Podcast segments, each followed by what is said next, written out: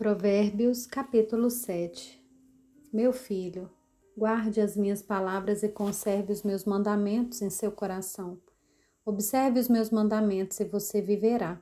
Guarde a minha lei como a menina dos seus olhos. Amarre aos dedos, escreva-os na tábua do seu coração.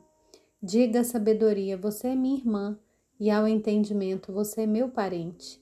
Eles o guardarão da mulher imoral, da estranha que lisonjeia com palavras. Porque da janela da minha casa, olhando pela grade, vi entre os ingênuos e descobri entre os jovens um que não tinha juízo. Ele ia e vinha pela rua junto à esquina da mulher estranha. Seguia o caminho da casa dela e no crepúsculo ao anoitecer, na escuridão da noite nas trevas. Eis que a mulher lhe saiu ao encontro com roupa, roupas de prostituta e astúcia no coração. É espalhafatosa e inquieta e os seus pés não param em casa.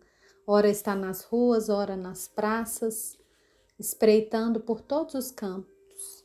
Ela agarrou o jovem e o beijou com o maior descaramento e lhe disse: Eu tinha de oferecer sacrifícios pacíficos, hoje paguei os meus votos.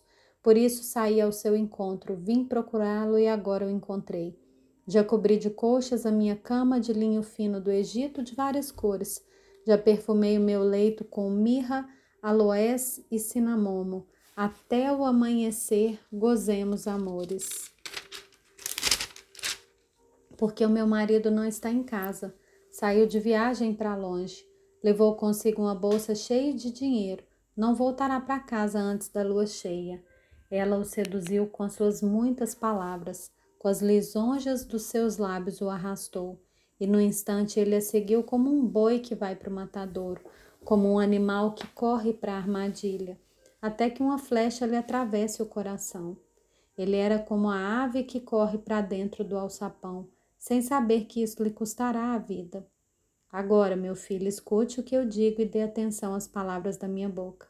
Não deixe que seu coração se desvie para os caminhos dessa mulher, e não ande perdido nas suas veredas, porque a muitos ela feriu e derrubou, e são muitos os que por ela foram mortos.